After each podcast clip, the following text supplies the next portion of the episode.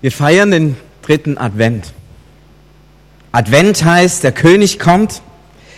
Und ich glaube, das ist etwas, was wir als Christenheit ganz oft unterschätzen. Die Königsherrschaft Gottes. Dass Gott, dass Jesus herrscht. Dass er der König ist. Ich danke euch sehr für das Mit hineinnehmen in das Lob seiner Herrlichkeit. Und ich, ich denke mir immer wieder, wie muss es damals den Menschen gegangen sein, die Jesus begegnet sind? Sie, sie standen ihrem Schöpfer gegenüber. Sie standen dem gegenüber, der Himmel und Erde gemacht hat. Haben die das wirklich gecheckt?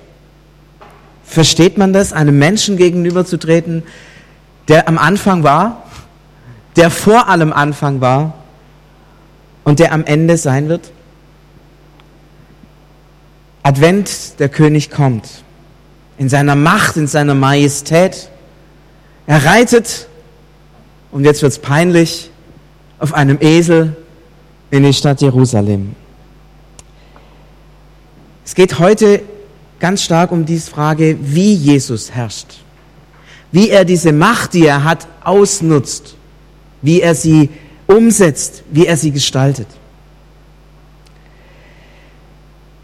Das war die eine Vorbemerkung, um den, die Predigt und das, was jetzt kommt, einzuordnen in die Adventszeit. Es geht also nicht, äh, es geht darum, dass Jesus herrscht, aber es geht um die Frage ganz besonders, auf welche Weise tut er das? Und die zweite Vorbemerkung, die muss ich zu dem Text sagen, weil ähm, der Hintergrund ist ein bisschen kompliziert.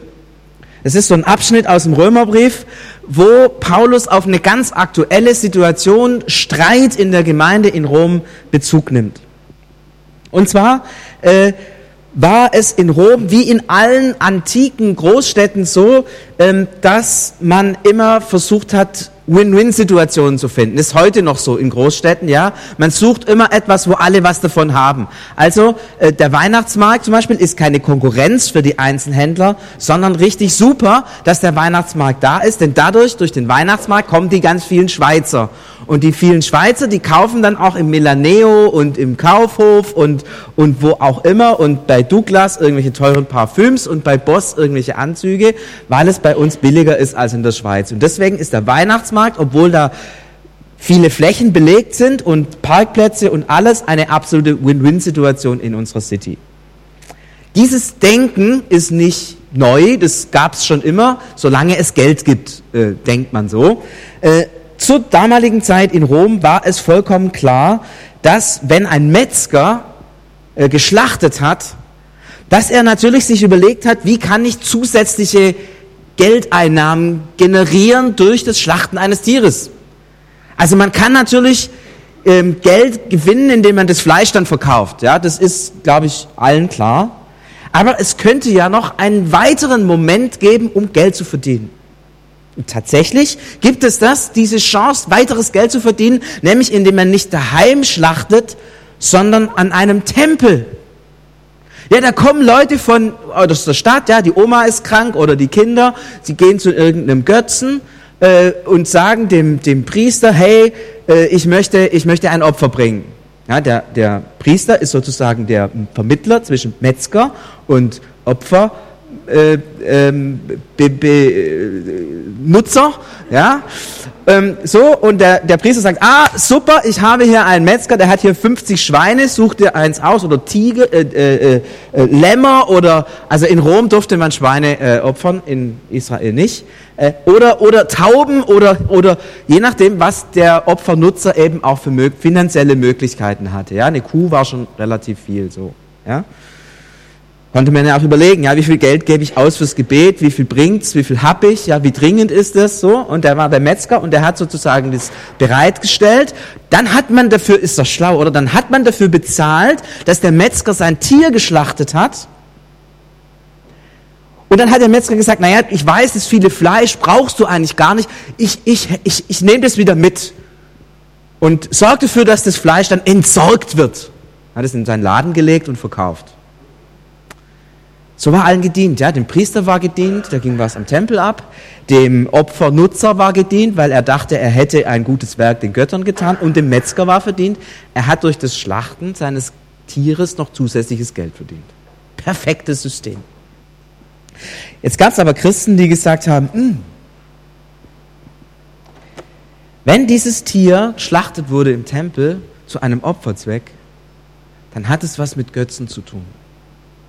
Und viele der Christen in Rom war ganz klar, sie haben sich bekehrt von den Götzen weg hin zu Jesus.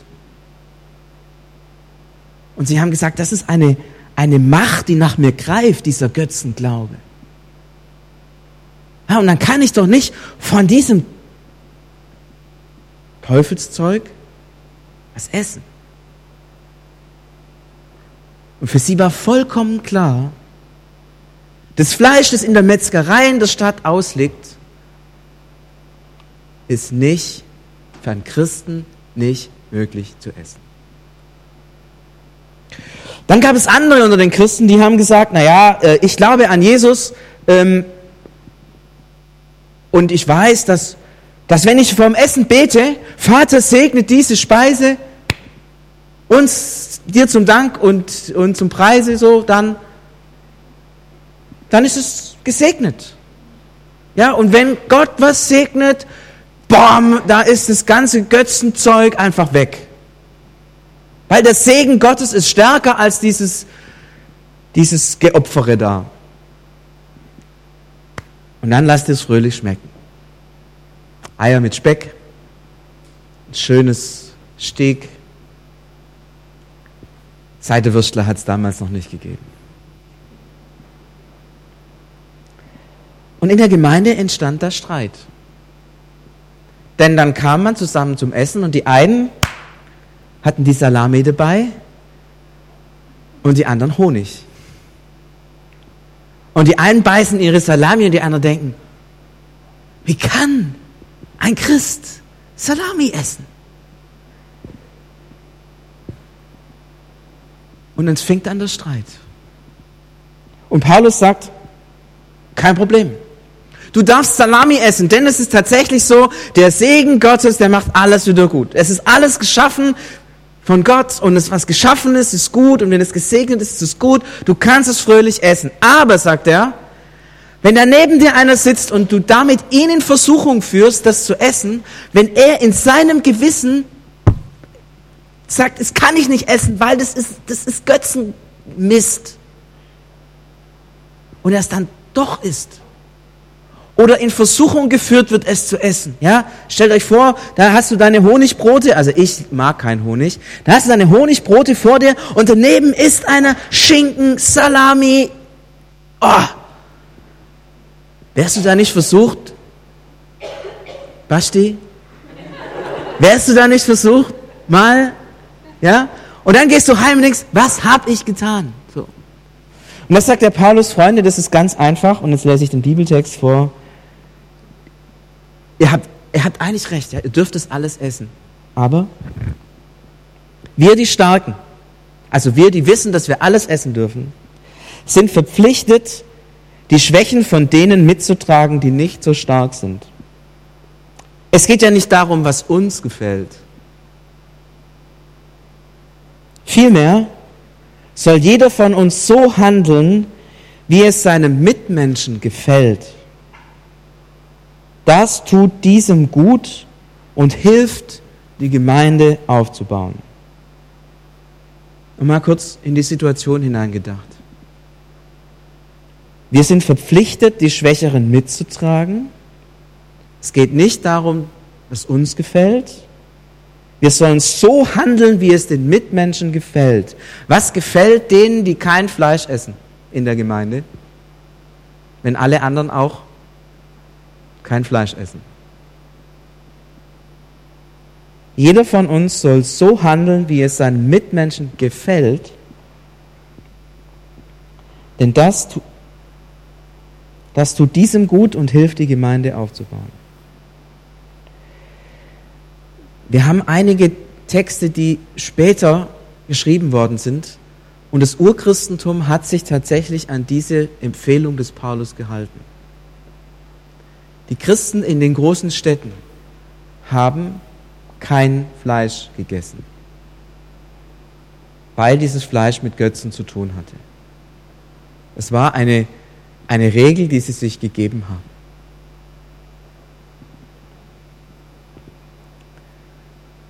Denn auch Christus ging es nicht um das, was ihm gefallen hätte. In der Heiligen Schrift heißt es vielmehr, der Spott, mit dem man dich, Gott, verspottet, hat mich selbst getroffen. Alles, was in früherer Zeit dort aufgeschrieben wurde, wurde festgehalten, damit wir daraus lernen. Denn wir sollen die Hoffnung nicht aufgeben. Damit helfen wir uns die Ausdauer und die Ermutigung, wie wir sie aus der Heiligen Schrift gewinnen können. Diese Ausdauer und diese Ermutigung kommen von Gott. Er gebe auch, dass ihr euch untereinander einig seid, so wie es Christus Jesus angemessen ist. Dann könnt ihr alle miteinander den Gott und Vater unseres Herrn Jesus Christus wie aus einem Munde loben. Daher bitte ich euch, nehmt einander an, so wie Christus euch angenommen hat, damit die Herrlichkeit Gottes noch größer wird. Paulus macht einen absolut irren Vorschlag, indem er sagt, theologisch alles kein Problem, ihr könnt essen, was ihr wollt. Aber in der Praxis der Gemeinde, wenn ihr da Leute haben, die da innerlich das nicht können, dann ist eure Pflicht, wieder eurer theologischen Überzeugung und Freiheit freiwillig um deren Willen die Schwierigkeiten haben, darauf zu verzichten. Und ich habe gesagt, die Urgemeinde hat es tatsächlich getan. Die nächsten 30, 40, 50 Jahre des Urchristentums haben die Christen kein Fleisch gegessen. Nicht, weil sie mussten, sondern weil sie wollten. Krass, oder? Basti, hä? Boah, das wäre herbe Kost, oder? Im wahrsten Sinne des Wortes. Jetzt aber mal andersrum. Stellt euch vor, die Situation geht weiter in unserem Land. Zurzeit ist es ja so, also alle, die, die, die ökologisch äh, korrekt leben, äh, die, die verzichten ja auf Fleisch. Das ist ja gerade so ein, so ein Megatrend, der in unserer, in unserer Kultur läuft. Und dahinter steckt ja so ein, so ein Gesundheitsdenken. Stellt euch mal vor, dieses Denken wird irgendwann zu einer Riesenideologie. So nach dem Motto, wir müssen unser Leben und unsere Welt so richtig gut gestalten, darin liegt sozusagen das Heil. Ihr merkt, so ein bisschen ist es ja schon angedeutet. Wenn dann jemand zum Glauben kommt und sagt, wow, das Heil liegt nicht in meiner Ernährung und liegt nicht in dem, wie, wie ich mein Leben gestalte, sondern das Heil liegt in Jesus Christus. Dann könnte es für den, ich konstruiere hier irgendwas mal, ja, rein hypothetisch. Dann könnte es ja irgendwann zu dem Punkt kommen, dass man sagt, vegetarisch zu leben verführt einen in eine falsche Heilslehre. Und dann könnte man sagen, Christen müssen Fleisch essen. Damit sie sich von dieser falschen Lehre distanzieren. Ja, ich, ich, ist gesponnen, ich weiß, sorry, aber ich drehe jetzt einfach mal die Situation um. Ja, dann wäre sozusagen die, dann wären die Vegetarier in der Gemeinde um der anderen Willen verpflichtet. Scheiße, oder? Ihr merkt, ihr merkt, das, das ist immer abhängig. Ja, das, es ist theologisch wahr, das ist die eine Seite. Und die andere Seite ist, wie diene ich den Geschwistern? Und man kann das jetzt auf alle Bereiche, nicht nur aufs Essen beziehen. Die Frage meines christlichen Handelns ist nicht, was darf ich vor Gott, so sagt Jesus, oh Paulus, nicht die Frage, was darf ich vor Gott, sondern die Frage ist, was dient dem, der mit mir ist? Was dient dem? Was hilft dem? Was findet der gut? Das, das ist die Frage. Und ich sehe noch vor mir, wie Jesus versucht hat, es seinen Jüngern beizubringen.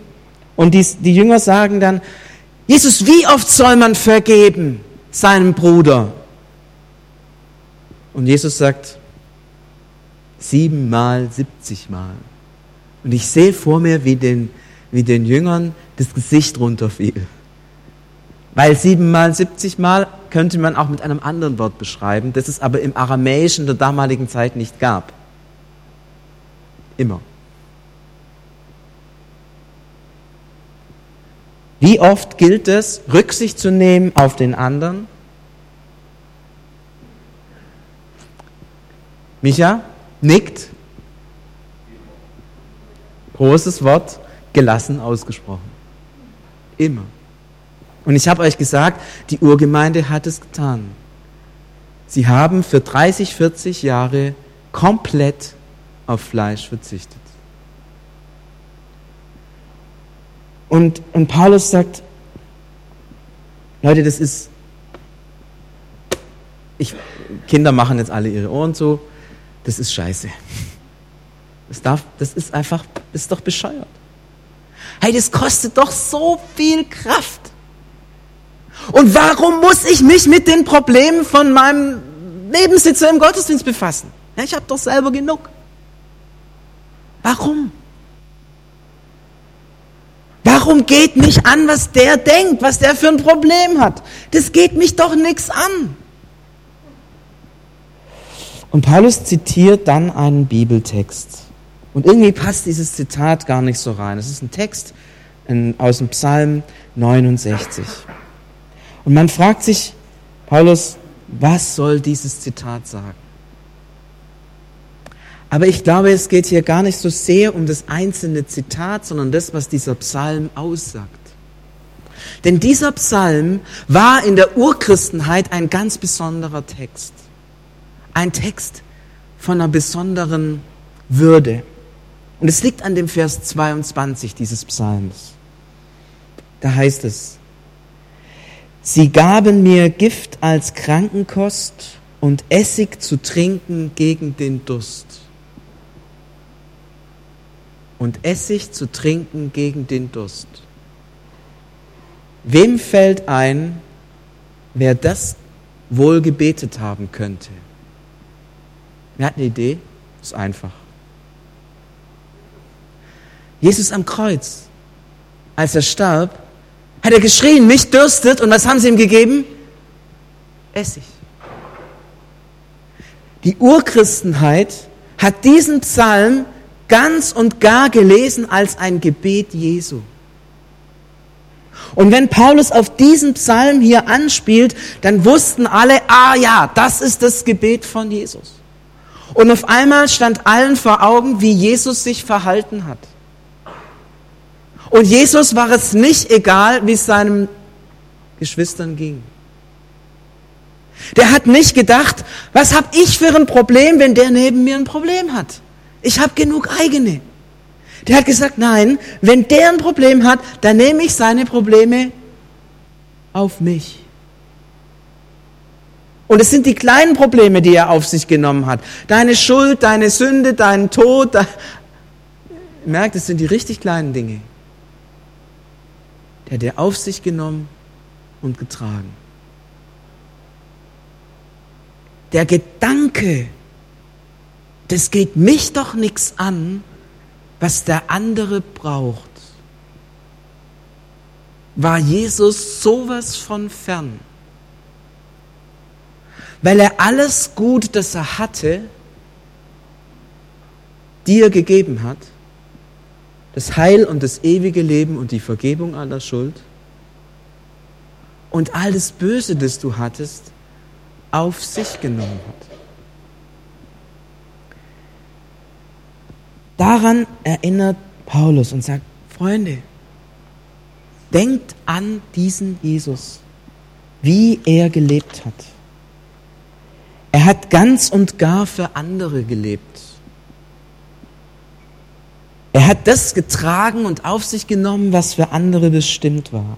Er hat das Wohl eines jeden Menschen gesucht und war bereit, für dieses Wohl auf alles zu verzichten, was es im Leben gibt, sogar das Leben selbst.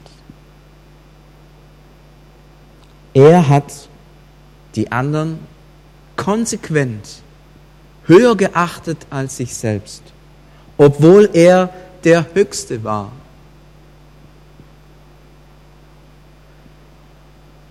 Und damit wird deutlich, warum Paulus das von der Gemeinde fordert, auf den anderen so radikal Rücksicht zu nehmen.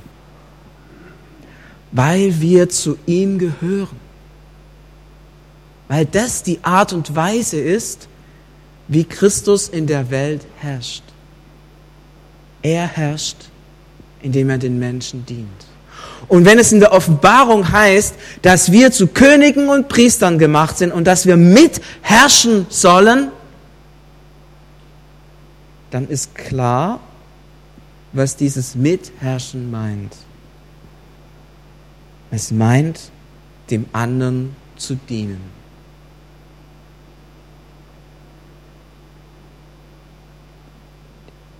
Wenn man den Text so schnell oberflächlich liest, merkt man das nicht.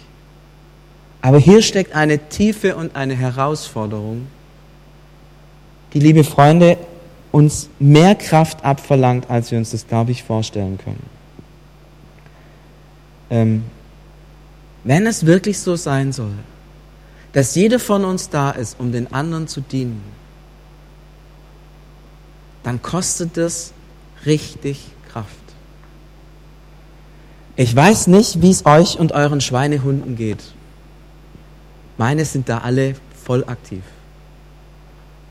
Und ich merke, ich muss hier sowas von mit mir ringen.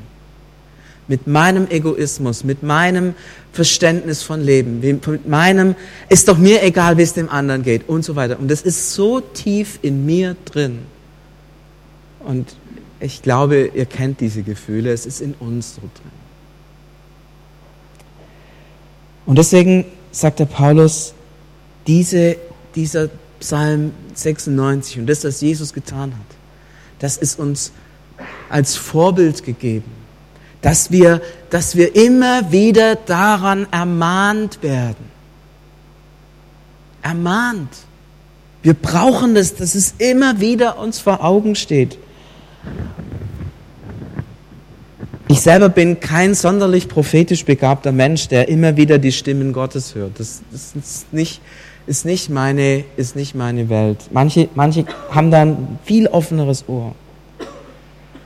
Aber es gibt einen Satz, den Jesus mir so oft schon gesagt hat. Immer wieder in Situationen, wo ich sehr herausgefordert war. Und da sagte er zu mir, du bist nicht berufen, um zu herrschen. Du bist berufen zu dienen. So oft höre ich diesen Satz. Und ich merke, damit ist nicht gemeint, klein beigeben, sondern dienen in einer Freiheit. Ja, Christus, er hatte alle Macht. Am Kreuz, er hätte mit dem Finger geschnipst und wow, er wäre frei gewesen aber er hat freiwillig sich darauf eingelassen. Manche, manche Christen verwechseln da was. Dieses einander dienen hat nichts mit Schwachheit zu tun und nichts mit eine Opferrolle annehmen, sondern in Freiheit, in herrschaftlicher Freiheit dem anderen zu dienen. Und ich selber muss mich da immer wieder von Jesus ermahnen lassen. Weil es passiert so schnell, dass man nicht dient, sondern herrscht. Und dass man nicht fragt, was dient dem anderen, sondern dass man tut, was einem selber gefällt. Ermahnung. Es braucht immer wieder Ermahnung.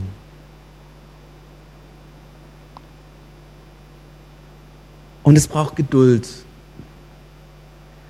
Der Micha hat es vorher so gelassen ausgesprochen, immer. Immer ist lang, wisst ihr? Es braucht Geduld. An dem wirklich festzuhalten, jeden Tag. Ich diene den Menschen, mit denen ich zusammen bin. Ich diene meinen Kindern. Ich diene meinem Ehepartner. Ich diene meinen Eltern. Ich diene meinem Chef. Nicht Kratzbuckeln, sondern in Würde und Freiheit. Ich diene denen, die mir un übergeordnet, untergeordnet sind. Ja, sie sind mir untergeordnet, aber ich stelle mich unter sie und diene ihnen. Immer wieder, immer wieder diese Haltung einnehmen und dann die Geduld haben. Und wir könnten das nicht, wenn wir nicht wüssten, dass nach dem Kreuz die Auferstehung kommt. Denn in all dem, in dem Dienen, schlägt so viel an Hoffnung, so viel an Kraft, so viel an Heiligem Geist, so viel an Veränderungspotenzial. Darin steckt die Hoffnung. Denn Christus, der am Kreuz gestorben ist, ist vom Tode auferstanden.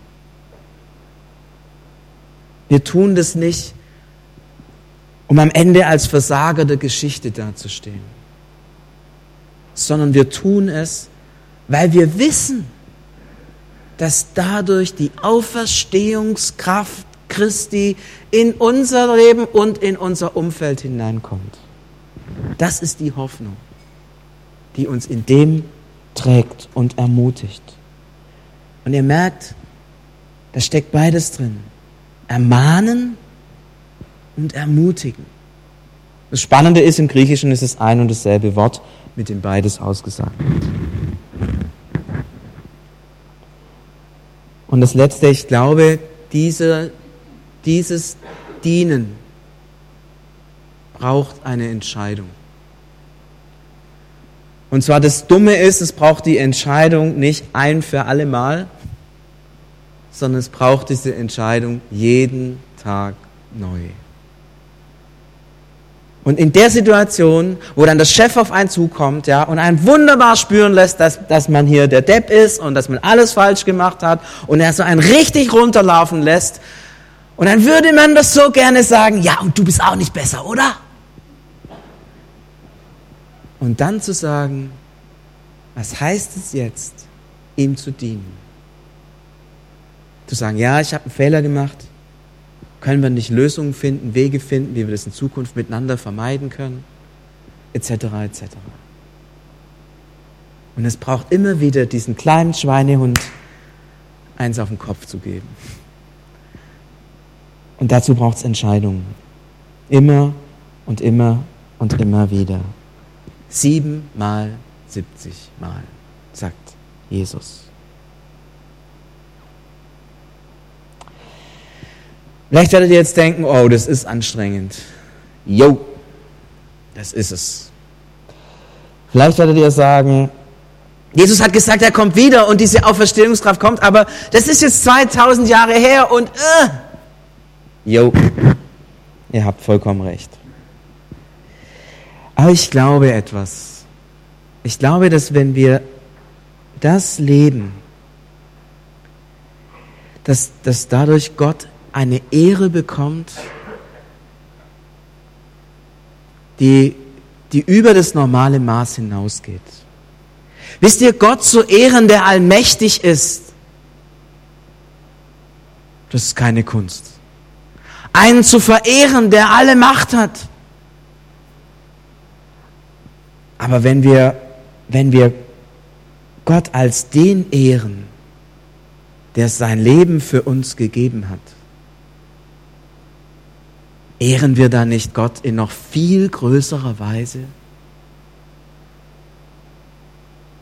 Ist es nicht, ist es nicht eine unglaubliche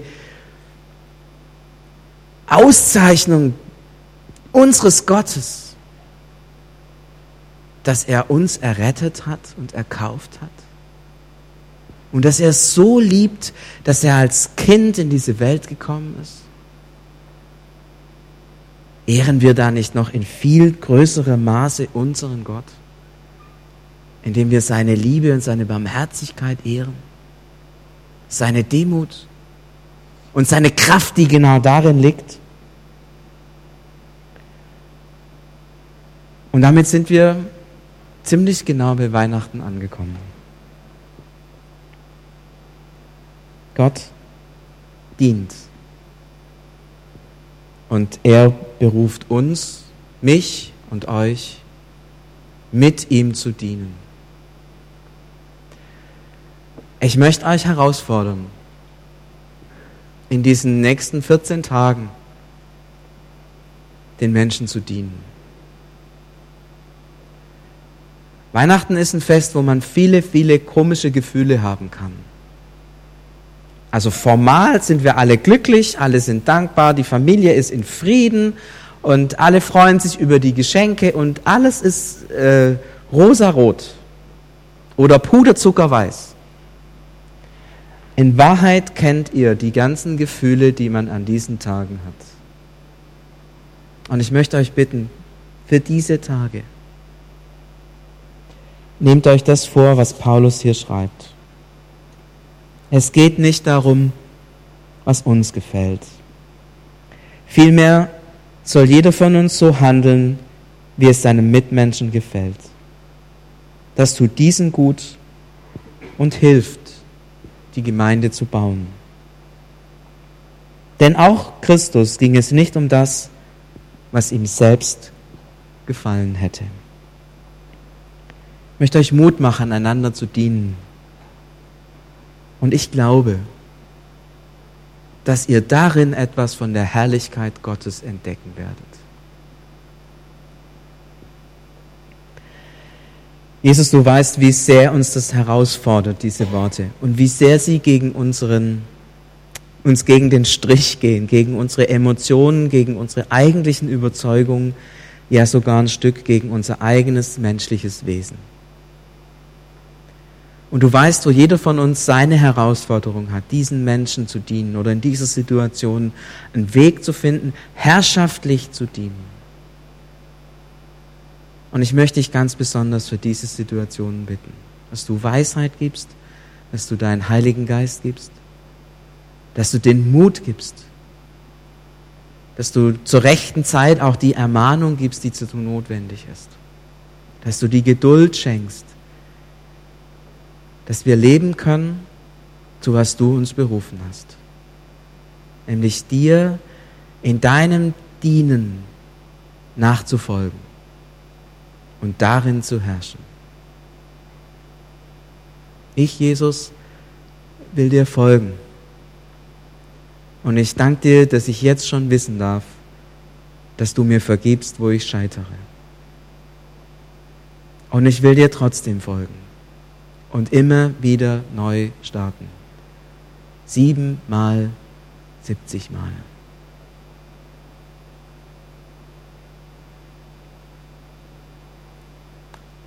Ich lade euch ein zu einer Zeit, wo ihr noch mit Jesus über das reden könnt oder auch ringen könnt, was ihr gehört habt. Und das Musikteam wird uns dann in ein Lied mit hineinnehmen, das ja auch, auch unser Gebet sein kann dann.